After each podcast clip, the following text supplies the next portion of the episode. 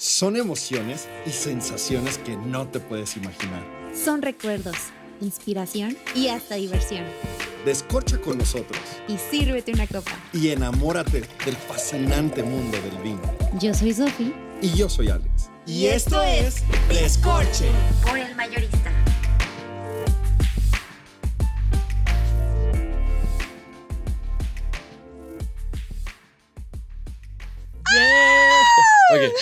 Esto es Descorche y estamos fascinados porque hoy, hoy traemos mood, mood, películas que marcaron nuestra infancia, nuestra adultez también. También nuestro- Ay, no, es que el soundtrack está increíble. No, no sé si producción vio mi playera, se inspiró. Y se inspiró. Y dijo, ok, pongamos algo de, de back de. Y hoy estamos escuchando a. Ay, de Toy Story. De Toy St- Ah, mi vidos. Ok, muy bien. Hablando de mi vidos, no hay cosa más romántica que el vino, señores. Y esto es Descorche by el mayorista. Y estamos muy, muy contentos. ¿De qué vamos a hablar hoy, Sof? Hoy vamos a hablar, friend, y pues creo que entrelazando un poco lo que estamos escuchando con una fascinante historia sobre el vino en México. El vino en México. El vino en México es una historia como, casi como todas las historias. Muy. Disney. No, no sé, hasta, hasta yo diría que es una novela la canija, ¿no? O sea, Mucho. eh, tenemos eh, altibajos como, co- pero lo más increíble de los altibajos en México es que siempre Nos siempre levantamos. nos levantamos. Y déjenme súper rápido platicarles. Este, en 1492, 93 llegan las vides aquí a, a América en el segundo viaje de Colón. Y bueno, como ustedes bien saben, este, pues nos conquistó España. Y quiero hacerles una pregunta y quiero que ustedes en casa empiecen a, hacerse pues esta duda. ¿Cómo un país que es uno de los más importantes, este, viticultura, viti- vitivinícolamente hablando, que es España, y nos conquista, ¿por qué nosotros no tenemos ahora sí que ese punch, ese power? O sea, mucha siempre que hacemos cata y sobre todo cuando es vinos mexicanos les hago esa pregunta y toda la gente se queda pensando de que, oye, sí es cierto, o sea, como, ¿por qué no? Nada más y súper rápido, en España el consumo promedio es de 50 litros este, de vino al año por persona. Y aquí estamos en un litro y cachito, entonces sí te quedas así como que, ¿qué Así que hay que hacer tarea, ¿no, señores? Hay que hacer tarea y hay que echar de a, de a cuántas botellas para subir el índice per cápita. Para que vayan al mayorista y nos ayuden a subir el índice per cápita. es que, es que el mayorista te da todas las facilidades para esto. o sea, claro. En serio, entre nuestro QR con 10 de descuento. Nadie te da un 10% de descuento. En toda tu cava. De verdad, eh, fuera de broma, el mayorista tiene este acceso hermoso de, de vinos mexicanos, de vinos internacionales también, claro, pero a un precio accesible, a un precio para que puedas comer todo lo mexicano. Ahora, es, sigamos con la historia, porque yo ya estoy emocionando. Dale, dale, dale eso, porque esta historia es, Está buena. está buena. En 1524, este. Ay, los datos bien sí, exactos. sí, es sí, decir, claro, claro. Y hoy la efeméride la va a presentar de sexto A, Sofía Almanza. Estaba bien chaparra, ¿eh? Sí, bueno, así que tú creciste mucho, pues no, ¿verdad? Oye, oye, entonces, lunes 6 de mayo, dices, ¿de 1500 qué? 1524 se lanza un dictamen, se podría decir, que es un mandamiento literal para ellos de que por cada colón español este, se tenía que plantar cien- mil, mil sarmientos por cada 100 indígenas este, que estuvieran en servicio. Entonces, eh, Esto obligó. esto obligó a que, imagínense, de volada hubiera plantaciones de- en, toda, en todo México, bueno, en la Nueva España en ese entonces. Entonces, este, pues, la, ahora sí que toda la gente que estaba dedicada... Me encanta para los que van a ver el video, van a ver las caras que Sofía está haciendo, porque como que está contando el cuento y, el, y, y- y- claro, y muy la Disney. música de Disney de fondo. sí, no, no, yo estoy emocionada. Entonces llegó el rey malo de Nueva España Nueva y les España. plantaos por cada 100 indígenas. no, bueno, sí, la realidad es que Llega y, y hubo hacerles mucha esto. producción, claro. Toda la, la- ahora sí que los, lo- la gente, porque nosotros recordemos, pues éramos en, o sea, sin hablar peyore- peyorativamente, pues éramos indígenas para, pues, Así no, Para- eso no es peyorativo. bueno, para, para, para no más aclarar. este, llega ahora sí que todo lo que es, este, pues los españoles nos, nos, nos conquistan y la iglesia pues necesitaba para, para ahora sí que para la parte eucarística, para la hora de la consagración necesitaba vino. Entonces, la iglesia en sí realmente es quien trae toda esa, esa bondad, esa historia, toda la, ahora sí que el know-how para poder hacer vino. Ahora, ojo, el tema, así tres horitos después, para irnos más rápido, porque si no vamos a recorrer todo sexto de primaria de historia. Este, tres horitos después es que... Le hacen la chillona al rey. Le hacen chillona al rey porque obviamente eh, ya, no, ya, no, ya no importan. En México ya dejaron de importar el vino. o la, Nueva España ya deja de importar vino. Porque hacen un vino tan increíble, tan bueno, que la gente empieza a voltear como ya ves, cuando sale algo nuevo, que dices, no manches, yo quiero. Entonces, literal le hacen la, llorona a, a, la corona y la corona dice, bueno, vamos a desarrollar todo. Los únicos que, que tendrán permisos para seguir plantando es, es justo la, la iglesia. Y aún las iglesias, eh, muchas de ellas dejaron de, tener vides. Y de, este es el chisme y versión historia de México, independencia de México, versión sommelier, ¿no? La nueva versión sommelier dice que Miguel Hidalgo se molestó mucho porque le, porque le querían quitar sus vides y de ahí... Su mercado. Su, mercado y de ahí, de ahí nace de ahí nace el celo por decir, tenemos que ser independientes. Y gracias al vino, Hoy tenemos un país independiente con 200 años de historia. Oh, eh, drop the, mic, my bro. Drop the mic. Porque ahora somos. México es lo que hoy es México gracias al vino. Yes, sir. Y no importaba si era tinto, rosados, blancos. Somos hoy blanco, rojo y verde con una mancha café. No, fuera de broma. De verdad, esta es un poquito la historia de, de cómo algunos eh, eh, de, algún modo el vino inspira la independencia. De ahí la, la, tristeza de por qué a diferencia de Chile, Argentina. Sí, que estaban hasta Sumais, pues se tardaron un buen en que llegaran las cosas. No, y, pero no, no, no, la diferencia en que ellos sí pudieron producir, pues, eh, o sea, hectáreas a, tirar y nosotros em, en los últimos, ¿qué te gustan? 100 años, comenzamos nuevamente a, a tratar otra vez. ¿no? Eh, eh, hay, hay, hay, algo eh, muy interesante en el vino mexicano, que son dos casas que a mí me gustaría platicar. Una es Casa Madero y la otra es La Cheto, ¿no? yo te dejo Madero porque sé que es de tus favoritas. Y yo nada más comentarte La Cheto, que es esta casa de, de, familia italiana que encuentra toda esta gracia en, en el terroir mexicano que recuerden que justo Ensenada, justo eh, eh, Valle Guadalupe, está todavía en la franja climática que favorece toda la producción del vino. Eh, y de ahí es que nacen vinos un poco minerales, ¿no? Ya, ya, ya tienen su toque, ¿no? Ya es, ya es una región, no, no hay una denominación de origen, pero ya tú, tú, tú escuchas que es un, un vino de Ensenada, de Valle Guadalupe, tú dices, ah, va a estar, va a estar... Con cuerpo, presencia. Y, y, y, bueno, de ahí eh, uno de los eh, precursores es precisamente eh, Lacheto. Y bueno, vamos a, darle un homenaje, un agradecimiento a, la familia, porque pues justo en estos días no tiene mucho, pasó, ¿no? Don Luis Lacheto a, a tener un, una, una paz eterna. Pero bueno, de verdad, esto es México. hay otra vez, esta es una nueva época, hay nuevas regiones que ya platicaremos, pero la otra es justo Casa Madero, que hay una buena historia que platicar ahí, porque ellos son como el, como el... Es la casa vinícola más antigua de todas las Américas. Pero además son como, ¿cómo te diré? Los consentidos de la historia, ¿no? Claro. ¿Por, porque, porque ellos sí son la casa más histórica? Platícales.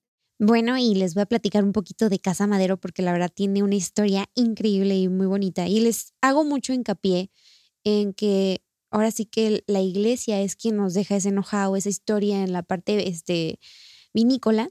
Y pues bueno, em, Casa Madero, antiguamente Bodega San Lorenzo, que si ustedes ven un día una etiqueta de Casa Madero, que ven una carta, así como tipo una carta, es ese precisamente esa, ese permiso que les dejaban producir vino. Porque les digo, era, ahora sí que eran pues el consentido. El, consentido y ellos eran los que se encargaban de evangelizar a las personas. Pasa el tiempo y, llega un personaje súper importante que se llama Evaristo y Madero, abuelito de... Ah, eh, abuelito. Abuelito. De el señor Madero. Del señor Madero, el, el expresidente de México. Entonces, este, pues llega y cambia su nombre a Casa Madero.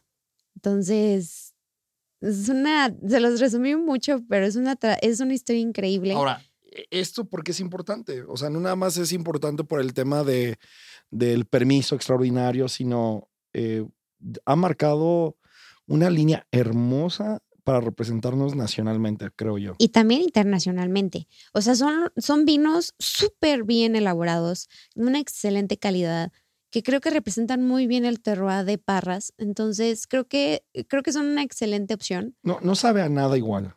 Sí. ¿Crees tú?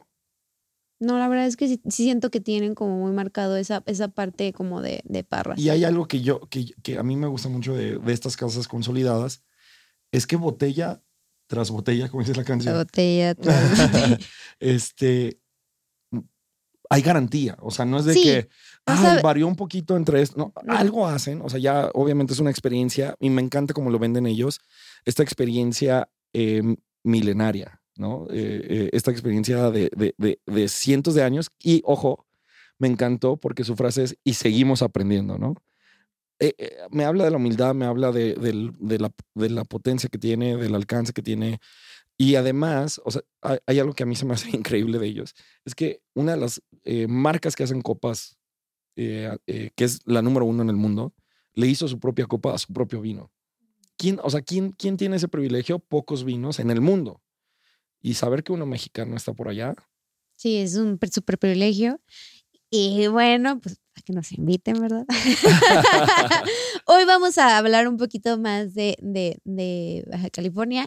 En México hay dos estados que producen vino, empezando por aquí con nosotros que estamos en Aguascalientes, que hay varias casas muy importantes, este, pero es Aguascalientes, es lo que es Zacatecas, es lo que es obviamente Baja California, San Luis, Baja California. Baja California es el, casi el 80 85% del vino este, en producción en México, entonces súper importante.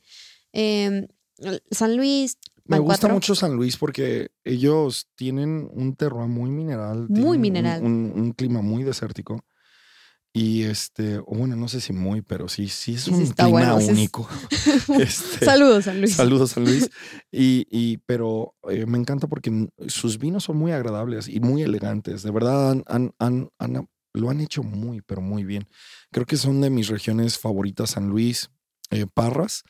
Y, y de, de, acá de, de, Valle Guadalupe, pues dos, tres vinos que sí digo, wow. Los demás no, no son mis favoritos. Ahora, ¿qué, qué, difícil es hacer vino en México? O sea, y, y, hasta dónde tú dirías, eh, seguimos en una etapa experimental, o sea, hasta dónde todavía no nos definimos por algo que, que como, no sé, Uruguay tiene el Tanat, eh, Argentina Malbec, e, etcétera, etcétera, ¿no? Estas, estas uvas emblemáticas. México, ¿qué, qué pudiéramos decir que es su, su emblema? Fíjate que eso es, una como discusión que han tenido varias personas expertas y es que creo que todavía seguimos experimentando. Todavía no llegamos a un punto en donde decimos, esta es la uva que nos representa mejor, porque la verdad es que en México o sea, no tienen idea de, o sea, tenemos esa belleza de que puedes estar en el norte o en el sur y es totalmente diferente. Y creo que esa es una belleza, pero nada más para terminar el, el paréntesis, los, así súper rápido, los estados que producen vino en México es Baja California, Sonora, Chihuahua, Coahuila, Nuevo León, San Luis, Guanajuato, Puebla, Querétaro, Aguascalientes, que estamos nosotros, y Zacatecas, que es vecino. Y, y sí, o sea, la verdad es que creo que y a ti, a, ti a mí nos ha pasado que podemos ir, no sé, a San Luis y nos dan un cirato y es espectacular y vamos, no sé, a otro lado y nada que ver. O sea, yo siento que sí mucho tiene que ver, por así que la, casa vinícola, el amor que le pone. Y, y hay que agregar algo, fíjate. El México completo, problema enorme también. No, no, no, aguanta. Yo creo que esto es algo que pocos hemos considerado. México completo, solito, es del tamaño de Europa. Entonces, si en Europa, nada más Francia, que es, o sea, un pedacito de Europa, puede sacar señores vinos, pues obviamente aquí nosotros vamos a tener una diversidad y va a ser muy difícil, al menos que, digo, se puede lograr ahí una, eh, no sé, un, gremio o algo similar a esto, eh, y pudiéramos ya destacar por ciertas regiones, ¿no?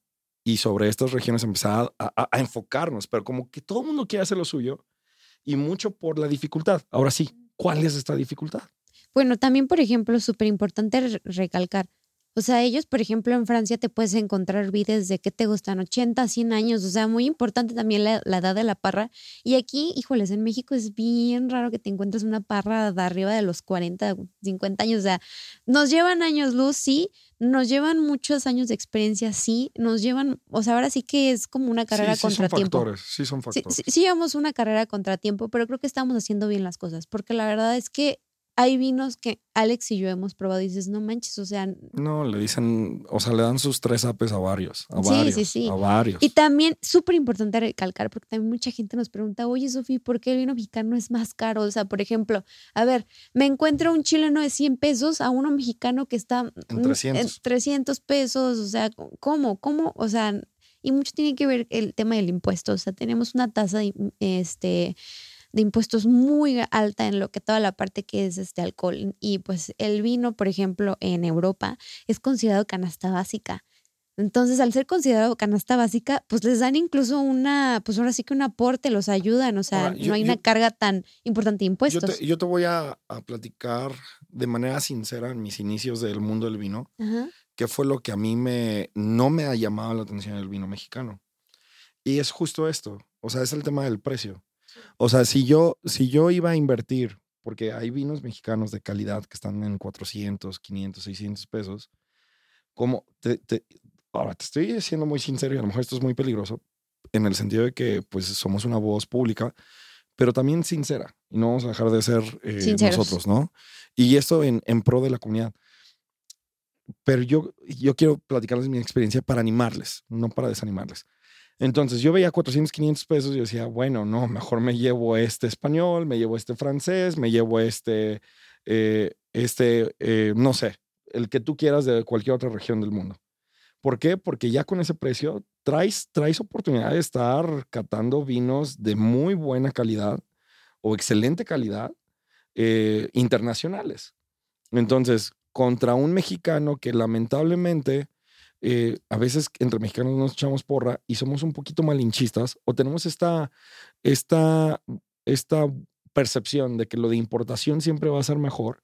Y es una percepción internacional, ¿no? O sea, todo lo, cualquier país cuando ve un producto de importación siempre le va a pasar a la importación porque saben que ya por importar ya está generando cierta calidad. Entonces, ese fue mi problema yo empecé a descubrir los vinos mexicanos porque mucho por, por, por, todo lo que hacemos, las invitaciones que recibimos, etcétera, etcétera, dije, qué bárbaro. O sea, hay tesoros perdidos en el mundo del vino mexicano. Y yo quiero decirte algo, si tú ves un vino mexicano en, las, en, en, en el mayorista y trae un precio eh, versus contra vinos de otra parte del mundo, eh, yo, yo te recomiendo 100% arriesgate, no es un riesgo, es un volado seguro de verdad eh, la calidad del vino mexicano, que además, eh, como en cualquier otro lugar, eh, es pensado los vinos para maridaje, las comidas de, de, la región. Y aquí los vinos mexicanos, por ejemplo, los de Ensenada son perfectamente vinos que nos caerían deliciosamente, y hasta salivé, con mariscos, ¿no? Claro. Entonces, por decir algo, ¿no? Los cortes, etcétera, etcétera. Entonces, sí, sí es, un, sí es una barrera, pero no es económica, Sofía es una barrera, eh, yo digo que es un tema más de, de pretensión. De malinchismo. o, de, de, ignorancia, ¿no? También. Con, todo, porque yo, yo, yo eso fui. Yo fui un ignorante en mi, en mi manera de pensar, siempre fue, no, bueno, prefiero eh, de, de, este otro parte del mundo que, que, uno local. Y ahora, ahora me la pienso dos veces. Eh, es más, no me la pienso, ¿no? Estuve en diciembre en, en, en, allá por La Paz, este, y en mi cumpleaños, 21 de diciembre, recibo regalos. Este, depositan a la cuenta. Ahora sí, ¿verdad? Eh, pero eh, estuve por allá y en mi cumpleaños, junto con María José, mi esposa, dije, oye, que vi la carta de vinos y la mayoría eran mexicanos en esta carta de vinos. Me fascinó. O sea, me sentí orgulloso. Me, le aposté a, a, a, a vinos nacionales. Hombre, salí súper satisfecho. Un precio razonable, eh, unos cortes de primera. Dios mío, yo te animo, vete por el vino mexicano. Y hoy, para ya casi terminar, vamos a, abrir este de Casa eh, Magoni. Es un chardonnay eh, vermentino. Y bueno, a ver qué tal, es 2020. Déjenme decirles una cosa. El vermentino es una uva increíblemente muy, eh, así que digamos que complicada a veces, ¿Por qué? ¿Por qué? porque es una uva que no se adapta en todos lados, ay, la qué verdad. bonitos, amiga. Y les voy a platicar rapidísimo. Casa Magoni este, es fundada por lo que es el enólogo este, Camilo Magoni y él es un máster, es un mago de, de la cultura del vino.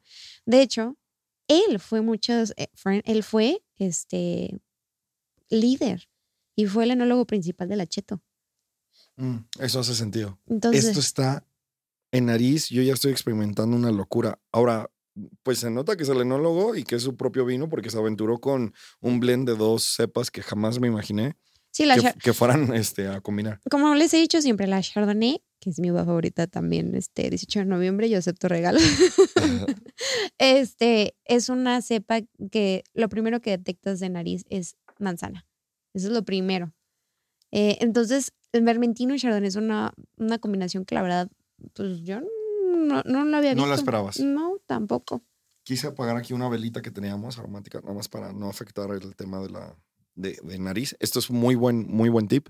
Trata de no haberte lavado los dientes antes de, de tener una cata, de no portar loción, perfume, de traer tu. Si, si, si traes tu nariz muy contaminada, huele tu piel donde no tengas crema o algo así. Y eh, bueno, cremas aromáticas, obviamente.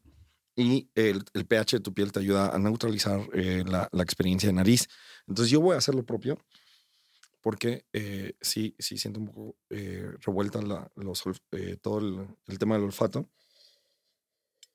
Sí, sí se perciben estas, estos aromas de, clásicos de un chardonnay, que es la manzana. Hay manzana, hay manzanilla, hay una nota mineral, hay Ay, flores la- blancas. La, manzanilla está Sí, muy, muy fuerte. presente. Muy, muy. Y me fascina, ¿eh? sí, Me la verdad es que, o sea, y también se siente la mineralidad de la baja. O sea, muy cañón. Tu primer ataque, sobre todo cuando no traes nada en boca, la acidez siempre va a ser eh, agresiva, pero tranquilos, es parte de. Ese sonido que acaban de escuchar Es mío, perdón. Pero le- se los juro que les ayuda. es una eh, le- eh, eh, ah, Es un picoteo, es un picoteo. pero adentro. es una técnica para poder oxigenar, eh, porque es retrogusto. Recuerden que no dejamos de tener esta experiencia olfativa y de gusto unidas aquí ¡Qué en garganta. bárbaro! Entonces, una manera de, una manera de picotear eh, es para que el mismo oxígeno siga abriendo y reventando las moléculas aromáticas dentro de tu boca. Entonces, por eso escuchas que Sofía hace. Bueno, ella lo hace diferente. No sé cómo lo hace. Así, no sé cómo se oye. Sí, es que lo hago por dentro. Como cada, pajarito. quien- cada quien sus rollos, ¿no? Cada quien sus cocas. Y nada más para decirles, la verdad es que para mí lo que más me resalta este vino es la sapidez tan increíble que tiene, la mineralidad. Tiene una sapidez muy buena, tiene muy buena acidez. Eh, la verdad es que está, está buenísimo. O sea, este vino se me antoja muchísimo a mí con mariscos. O sea, sin lugar a dudas, se me antoja muchísimo. Está muy intuoso. Muy untuoso.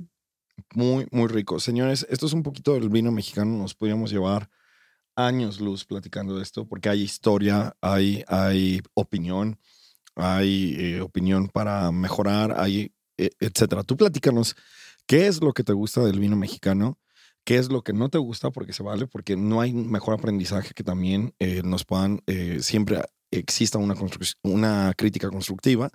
Y bueno, no sé qué- qué te, qué te gustaría dejar en tu último comentario respecto al vino mexicano. que le den la oportunidad. O sea, y más si, por ejemplo, no sé, están en San Luis, están en Agua, están en Zacatecas, donde quieran que estén, den la oportunidad a sus vinos locales, porque eso es bien importante apoyar a la, ahora sí que a lo local y después a la nacional. Y pues eso, den la oportunidad, porque la verdad es que el vino mexicano es algo de lo cual tenemos que estar orgullosos como nosotros. Y como cualquier vino, yo agregaría que, que cheques muy bien las instrucciones. Es decir, qué temperatura va a ser la idónea. Hay vinos que con su temperatura idónea es, es otro boleto. A mí me tocó eh, catar un vino local en Aguascalientes y tra- traía, era un poco más frío de la temperatura idónea y no me gustó nada bajo. O sea, se, se, se elevó la temperatura en el vino, es decir, ya estaba más calientito. No, hombre, era un vinazo y nunca se me va a olvidar. Dije, ok, nunca hay que juzgar, ¿no? En las primeras impresiones y a veces la culpa es uno, ¿no? Y esto Sí. yo creo que aplica a todo, a toda a una reflexión a- en, en todo momento y circunstancia. Pero señores, este es el vino mexicano, a mí me fascina, eh, soy un convertido, ¿no? Esa es la realidad, soy un convertido. Antes era un rotundo, rotundo no para mí, o un, bueno, vemos, no, ahora es maravilla, maravilla. Sí, la verdad es que ahora Alex y yo, fans. Pero bueno, nos despedimos y espero nos sigan, le compartan este link a todos los que les caen mal, a todos los que les caen bien, a sus Yo no sé por qué Sofía siempre dice eso. ¿A quién te cae mal? Ya dilo, dilo, dilo quién te cae mal. Te voy a que pasar la liga. El- al novio, al quedante, a la esposa, al esposo, a todos. Oye, pero no, bueno, sí. Saludos a Monterrey. What? Ok. Abrazo, bye bye. Sigue brindando con nosotros. Para más vinos y consejos, síguenos en todas nuestras redes sociales. Arroba escorchemx.